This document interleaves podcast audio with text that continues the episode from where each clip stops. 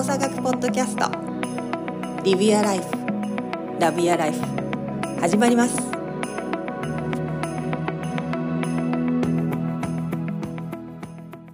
簡単その難しいことを簡単に伝えるのか難しいことを分かりやすく伝えるのかっていうそのところの話、そうそうそう。そうそうそうそうそうそう難しいことなんだけどこれってこんな風だよって簡単だよねこういうふうに考えたら簡単だよねっていうふうに言っちゃうことはどうなんだろうねって話だよね今。なんかそこもなんか細かいなと思うかもしれんけど、なんか簡単だっていうのは違うと思うねん、俺絶対に。難しいことを簡単だっていうのは違うなと思ってて。難しいことは難しいやから。うん、それはあのこうこう考えれば簡単だよねもうそこに含まれてる？こうこう考えると分かりやすいよねはわかなんとなくこうふ入るねんけど、うん、簡単だよねになるとなんとなくちょっとこう引っかかる気がするななんか。うん自分がどう伝えてるかどういうふうな言葉のチョイスしてるかちょっと分からへんけどその時、うん、難しいものをこう考えたら簡単じゃんって難しいものをこんな風にあの思えばそれって簡単でしょって言っちゃうことのその言っちゃうことへのなんだろうその抵抗感はどこから来るの？なんやろな簡単簡単であるかどうかは相手次第やしなるほど。で、その、なんやろな、難しい、だ難しいと簡単っていうのは、なんか対比されるものなんかな、対義語なんかな。まあ、そうだね。反対語そう、反対語みたいな感覚があって、でも難しいと分かりやすいというのは次元の違うことやから対義語にならない。うん、そうだね。難しいと分かりやすいは同じライン上、あのま、全くの対比ではない。だから難しいものを簡単だっていうことはなんかなんか違う気がするってこと、うん、その難しいことを簡単として理解する弊害は何ですか？本来であれば難しいことなんだけど、ね、こういうふうにさこ、こういうふうに考えたらさ、これも簡単に、簡単でしょって言言言って学んでしまうことの弊害は何簡単だと勘違いしちゃうことじゃないの？ああ、勘違いしてしまう。うん。難しいものは難しいもん、ややこしいもんはややこしいもん。うん。なるほど。太一さん、私の今の問いに何か、太一語録はありますでしょうか？いやー、難しいですね。なんかもう、むなんかもう頭が、頭がちょっとこんがらがってますよ、僕は。いや、全然思うこと。カフェのあの座談会なんで、好きなように喋ってください。いや、あのー難しいことを分かりやすくとか、難しいことを簡単にっていうのがちょっと僕の中で混乱してるんであれなんですけど、うん、僕は、えー、難しさとか分かりにくさっていうものを理解する必要があると思ってるんですよ。うん、なるほどね。うん逆にそっちを理解することが、そう。えっ、と、まあ理由としては、あのーなんで難しいかって、とか、なんで分かりにくいかって問うたときに、うんまあ、あの、知識にせよ、まあ何か、あーあー事柄にせよ、えーそれが難しいのって、まあ、何か発見されましたってなってくると、そこに発見された背景があるわけじゃないですか。うん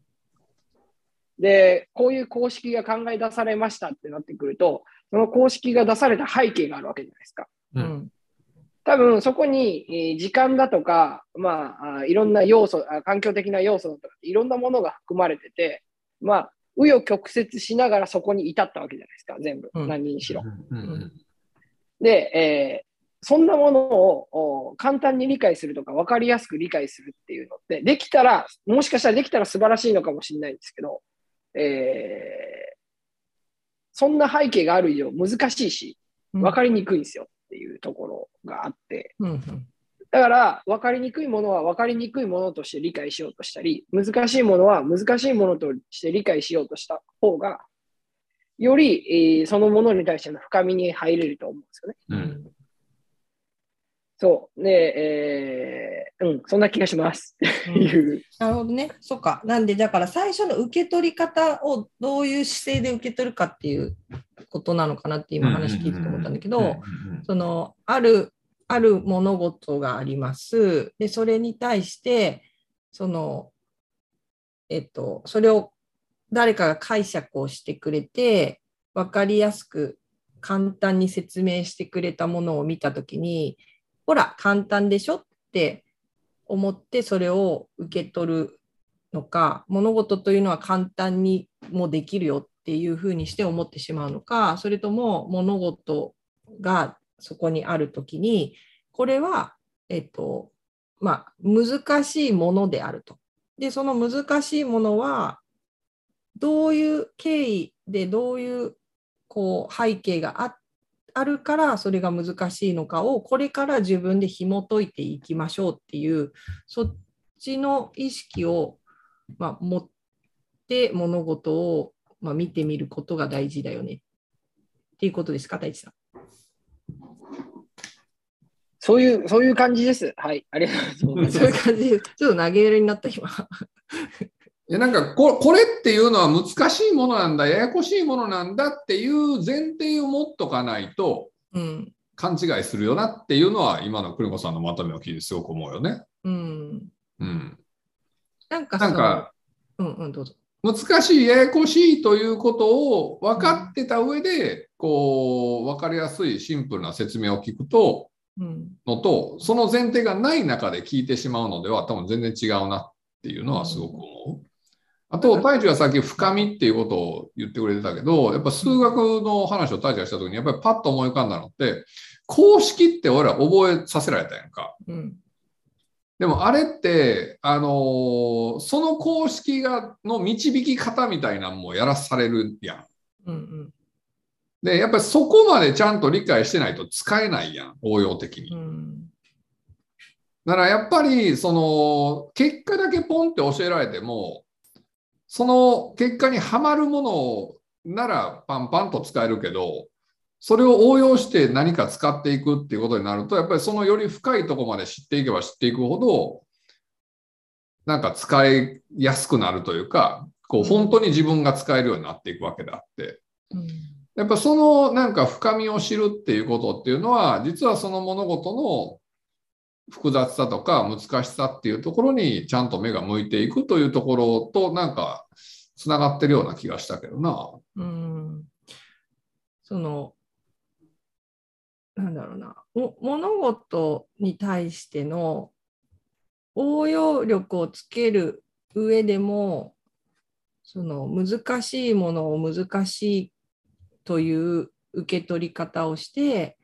で、そこにある要素に対して自分がこういろんな角度から興味を持って考えることによってそこの考えたことによって得たものがまた次の自分の何かのその考える土台として育っていくのかなと思っていて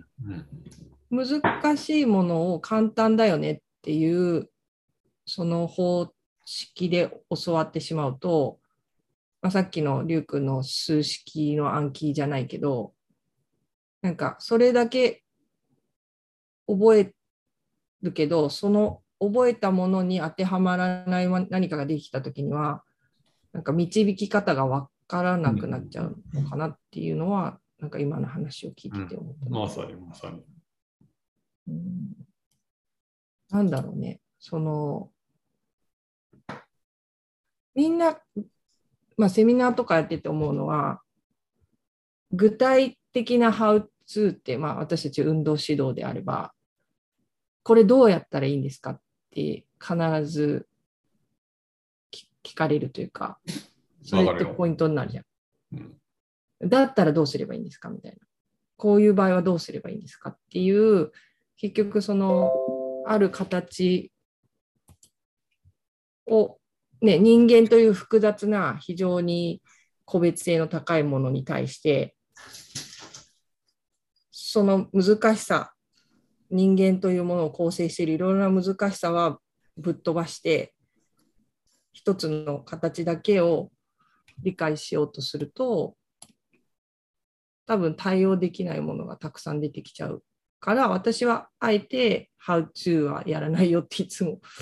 言ってるんだけど人間とは何なんだっていうところを分からないけど分からないなりに難しいけど難しいなりに一緒に考えることが大事なのかなと思っていてなんで簡単じゃないよねって簡単じゃないよって最初に言っちゃうか結構うん。迷子になるし簡単じゃないけどでもその先に何か見えるものはあるんじゃないかなっていう話はするかな。いつもなんか話がどこ行ったか分かんなくなっちゃったけど。いや、なんかそれをね、多分やったときに、結局、何の具体的なものもなければ、うん、結局なんか、もともとやってるものに戻っちゃうよねっていう経験を結構して。ああ、それを考えてはみたものの、結そう局、そうそう。実際に問題。分からなかった、分かりづらかったから、自分の元のパターンに戻る。そうそうそうそうそうそう。具体の現場に行ったときに、うん。結局、前と変わらず同じことを続けているような現状うん。っていうのに、こう、結構出会う機会があって、うん。そうなった時に、その、具体の伝え方というか、渡し方の、をもうちょっと、なんか、考えた時期があって、うん。なんかこう、なんていうかな、前提の部分が変わった中での具体っていうのはありなのかなと思ったりとか、でもまあ、これ答えが出てるわけでは全然なくて、うん。なんか具体の何かがないと、結局のところ、全部自分でやってみって言われると、人間結局まあ今までやってたことに戻れよねっていうところをどうしたらいいかなっていうのは結構思ったりするかな。うんなるほど。なんか肉付けの仕方なんじゃないかなと思っていて、もちろんその具体っていうのは、うんと一つの、うん、目にして手にしてできるものを具体とするとしたら、でもそれが出来上がるまでの過程が絶対あったわけじゃん。突然それがボンって出てきたわけでもなく、それが出来上がる上での必要な要素がそこには存在してたからそれが出来上がってきてる具体が出来上がってきてるわけなんで、その具体が出来上がるためにそこに存在していた要素っていうところを一緒に考えることがすごい大事なのかなって。でその具体ができるために存在してきたその要素にもそれが存在するために出来上がるまでのプロセスとしての何かがそこには存在してたからそこからまた枝葉が分かれていくわけだ。なんかそのそのイメージをもうちょっとみんなが持てるように教えるのがなんか教える人にとって大事だと思って私はやってるんだけどその出来上がったその具体物だけで物事を論じてしまうとでもその下には何かがあるしその前にも何かがあるしもちろんその先にも何かがあるしっていうそこの思考を教える側が止めちゃうことによって結局その人たちが成長をできないあの学びを提供しちゃうことになっちゃうんじゃないかなって。でそれは私はそれはしたくないと思うしまあ、自分がそういう学びは面白くないっていうのもあるけど、なんか迷子になってほしい。迷子になれやって、そんなに世の中簡単じゃないよって。でも迷子になっていい環境は提供しておく。そうそう、そこっしょ。いや、たそこが大事やなと思って。うん。迷子にさせていいんやけど、その迷子のサポートをせなあかんなと思ったって感じかな。今のああそうそうそうまま迷子迷子っていうのはすごいよく分かったけど。うん、で迷子になった時迷子になってもその人がなんかもうやばーどうしようもう無理って思ったとしてもそこでなんかササポートできるような環境設定は、まあ、しておくこと、しておきたいなって、まあ、思ってうん。やってるけど。そう、そそれはすごく思ううん。うん、そこがないと迷子になった瞬間に人はやっぱ行った帰っ元来た道に戻るなっていう感じ？うんそうそう。い今のすごいなんか、俺の中ではそうそうそう、納得感は高かったな。太一君。いや、僕は相変わらず、あの、聞く側視点なので、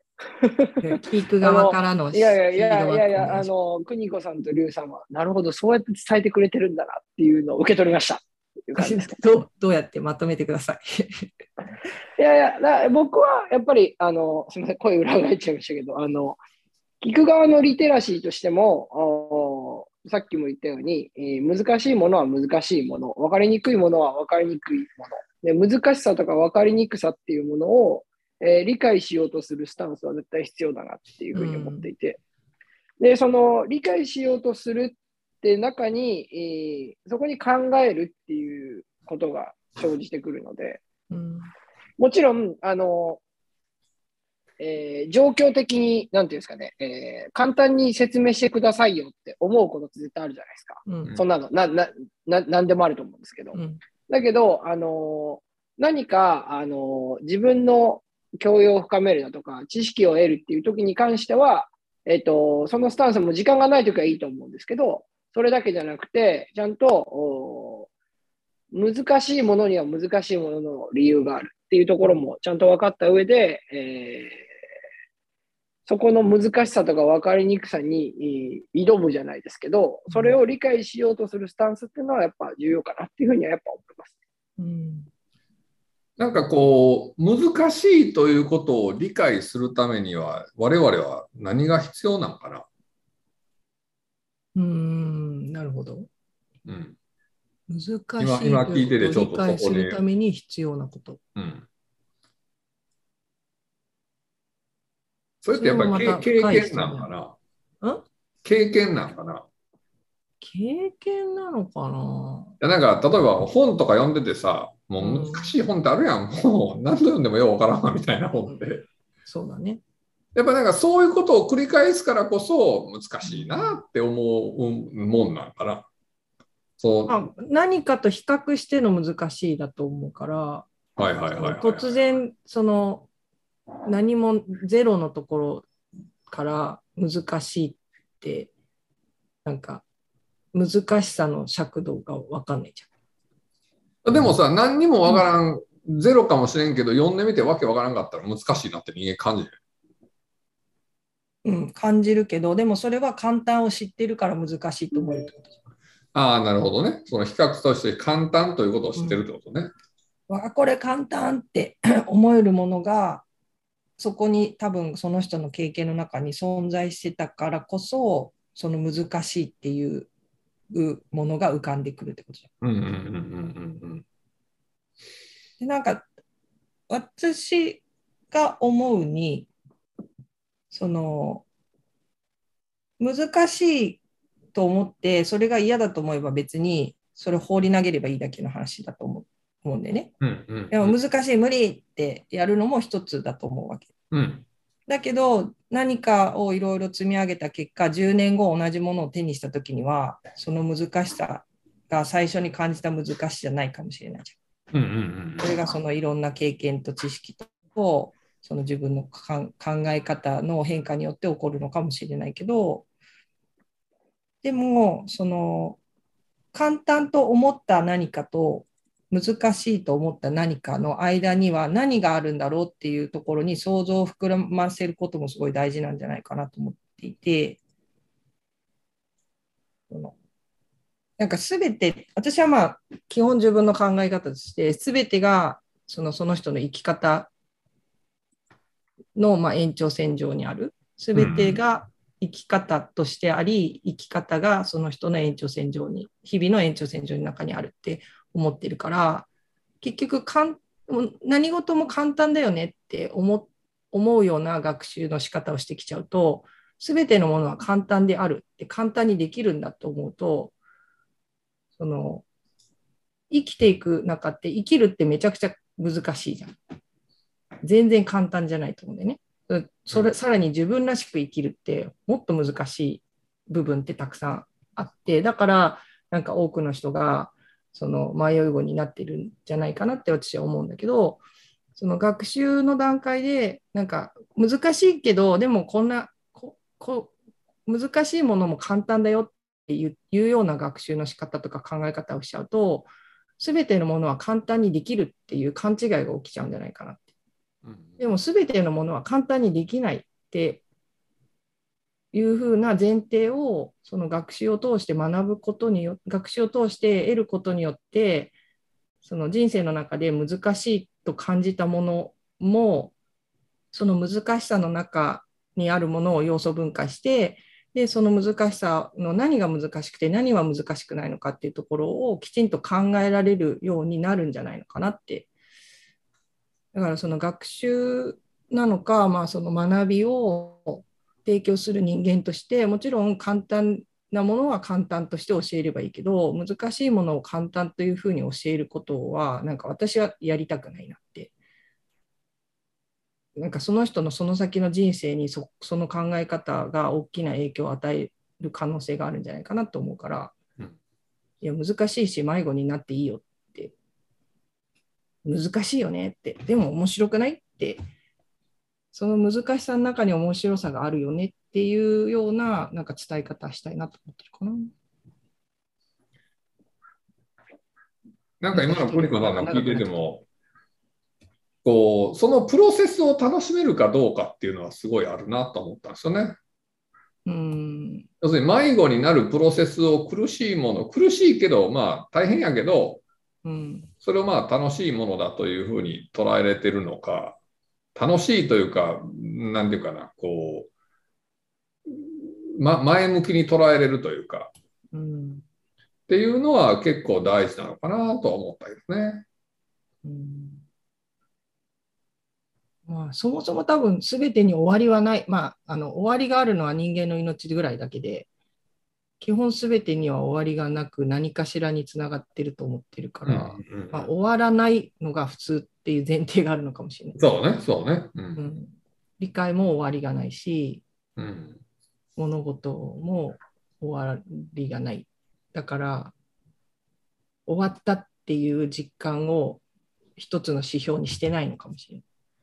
そうね。だからこれに何か終わりがあると思ってないっていうのはあるよね。うんうん。永遠に続くっていうのはあるよね、絶対、ね。これが答えだが絶対に存在すると思は思ってないっていうのは。うんうんうんうん。太一はい。あれ、リュウさんの質問何でしたっけ？いやその難しいということを難しいと理解するのは大事っていう話やった中で人がこれは難しいなっていうことを理解するためには何が必要なのかなと思ったのよね。ああ、もう覚悟と時間です。覚悟と時間。いいね、バッサリ言ったね。難しいということを理解する上で覚悟と時間。覚悟と時間ですね。まあ、そそそれに立ち向かうというかっていうことよね。いや、だってそもそも前提として、えっと、それ理解する上で、なんていうんですかね、そのか事柄に興味があるとか面白いっていう感情がなかったら、そもそも理解する必要ないじゃないですか。ままさにまさに。うんそれはもう前提としてあるっていうことで、えー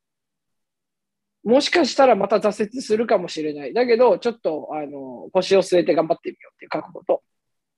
うん当たり前ですけど、それを考えるってことは時間が必要なんで、うんその時間は必要だと思います。うん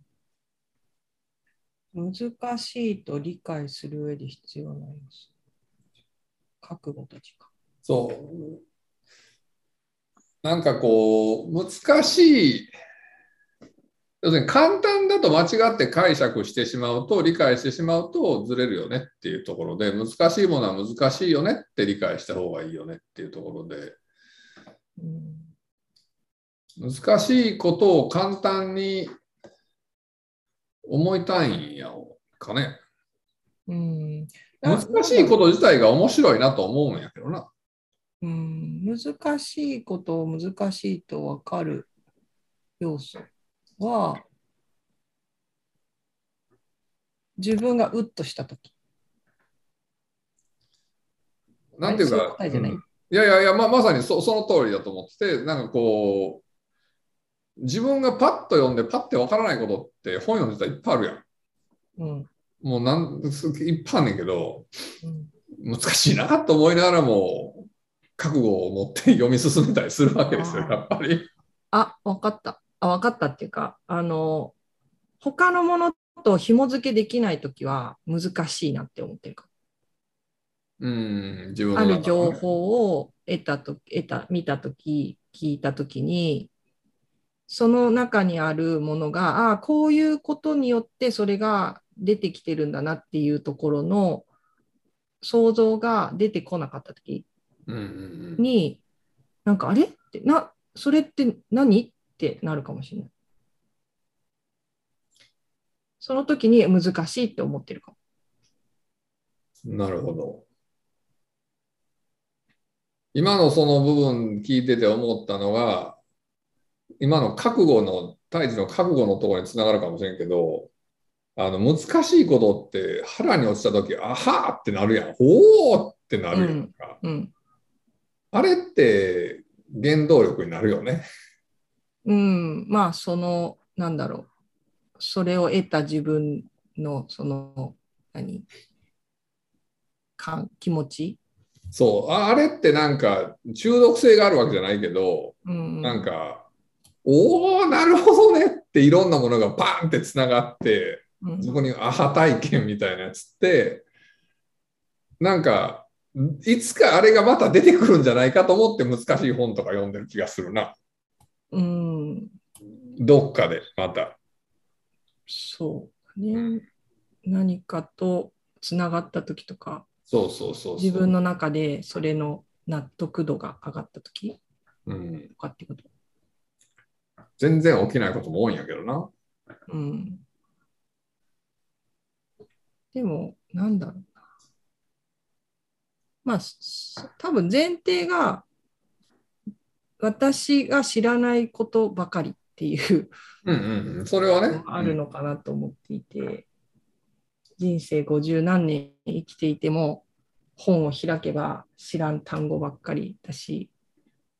でもそれを難しいと思うか難しいんだけどその中には自分がなんか理解できる要素がそこの中にも含まれてるっていう。でじゃあそれって一体今までの自分の経験とか学習とか知識とか情報から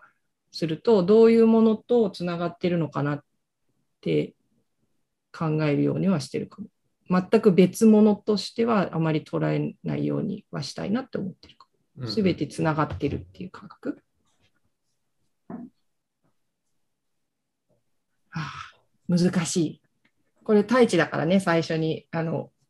私がうまく進められたかわかんないけど、この話どうですかって振ってくれたの。太一まとめて。いやいやいやいや、あの、全然まとめる必要はなくて、難しいんで、いいんです。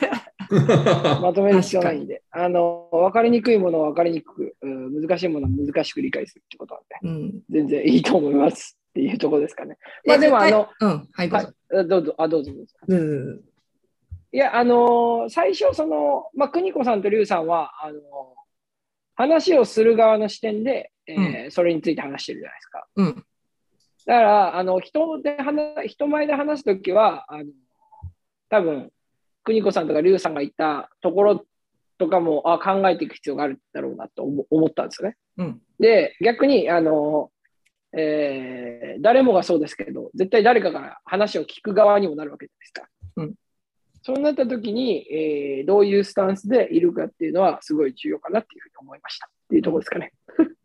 で、それは時間と覚悟。あ、いやいや、それは、あの、リュウさんの問いにあった難しさを、えー理解するときに必要なものはって言われたらそう言いますけど、ど。別にあの話を聞くときに覚悟と時間は別にいらないと思う。別にそれは全然あれです。話を聞くときは、じゃあ、対峙的にはどうまとめる？うんと、なんていうんですかね、自分にとって、えー難しいものとか分かりにくいものっていうものは絶対出てくるから、うん。えー簡単に、えーそういうものがあるって知ってれば、もっと簡単に説明してくださいよっていう言葉ってなかなか出ないと思うんですね。うん言わないじゃないですか。いやもちろんですけど、ね時間、時間、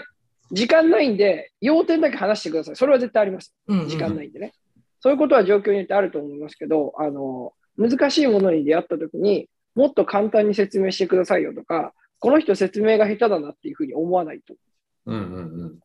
なるほどと。ああ、もしかしたらこれは難しいのかもしれないとか、分かりにくいものなのかもしれないっていうところのスタンスでいると、お互いコミュニケーションが円滑になるんで。そこかもね。うんだから、あのそういうスタンスはすごい重要かなっていうふうに思う。うん、だから聞く側もそれを理解していることが大事ってことだね。そういう、そういうスタンスでいることが大事ってことだよね。うんそうです、そうです。でも多くの、多くの場合っていう言い方があの正解かどうかわかんないけど、でもなんか上手に説明できてないと、説明してる側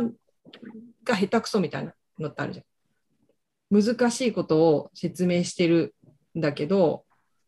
聞く側としてはそれを分かりやすく簡単にししてくれるのがそのそういう話をしてくれる人の役割だと思ってるから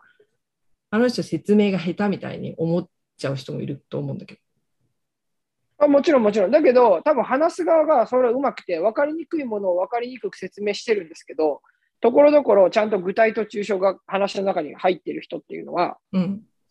あのーそうはあの聞き手に思わせないと思うんですよ。なるほどね。分かりづらいけどなんか分かった感じもあるっていう状と態を作るか、あの、分かりにくいけど、これ面白いって思わせてくれるっていう話ってだとうん思うんですよ。うんなるほどね。そう。だけど、それって、えっと、話し側のスタンスじゃないですか。はい。そそれをいそうさせるって思うっていうのは話し側のスタンスなんで、聞く側のスタンスはもう常に謙虚に、常に謙虚にいることが大事です。これは、あの、もしかしたら難しいものなのかもしれない。説明が下手なんじゃなくて違うと。そういうふうに思うっていうスタンスが大事ってこと。あーみんながそう思ってくれると喋る側としてはめちゃくちゃ楽なんだけど。でそのスタンスでいた方が学べるものとか受け取れるものいやもう絶対うそうだと思ね。本当ね。うう。ん絶対そうだと思いや、素晴らしいまとめでしたね、大志さん。う。うん、さすがです、太一先生。いやいや、何を言ってるんですかもう本当に。そうね、でもなんだろう。頭パンクしてる。うん、いや、私もパンクしてます。この後なんかノートにまとめ直さないと頭の中整理効かない気がするんですけど。いやいや邦子さんがそれをするからすごいですよね。僕、そんなの一切思わない。一切せえへんよな、我々な。掘り投げっぱなしやもん絶対しないそんなの絶対しないです。なんかね、あれなんだよ。私は基本あんま頭良くないからさ、あの、喋ってる時はめちゃくちゃこう、宇宙旅行してるから、行ったり来たりいろんなのがこう浮かんできちゃって、でも文章にまとめるとなんとなくこう筋が通る感があるから、そういう意味でなんか文章、喋るのは太一が苦手って言ってたけど、私もあんまり喋るの本当は得意じゃないからさ、書く方が好きなんで。なんで、えっ、とね、今日は、あの、まあ、瞑想をいろいろしましたが、なぜなら難しいことを喋ってるからです、皆さん。っていう、なんか、そうやって、なんか、あのみんなを誘導しようとしてますけど、その、なんだ、世の中難しいことってたくさん、ね、情報として難しいこと、えー状況として難しいことを、いろんな、あの、難しいに生きていると出会うと思うんですけれども、で、その簡単なことばっかりを、ね、探して生きることももちろんできるとは思うんですけど、でも、うーん、簡単から生まれてくるものもあれば、難しいからこそ生まれてくるもの、自分の中もそうだし、自分、その、そこから生まれてくる環境的な何かもそうだと思うんですけど、うーん、そうだ何事も簡単になれるっていうスタンスではなくて物事には難しいものは難しいものとして存在してるんだっていうふうにちょっとこう視点を持つだけでも日々の物事との向き合い方が変わってくるのかなと思います。ね、最近 YouTube だったり、いろんな形で難しいことをより簡単に説明してくださる人たちっていらっしゃると思うんですよね。で、それって一つの視点だし、一つの物事の考え方として提案していただいていることなので、それはじゅそのすごくあの役に立つ使い方をすればいいと思うんだけども、でそこで終わってるのではなくてその、そこに至った何かがあるっていう想像も浮かべながら、えー難しいものを難しいものとしてでも分かりやすくするにはどうなんだろうっていうふうに考えていただけるといいのかなと思います。はい、それでは今日もありがとうございました。明日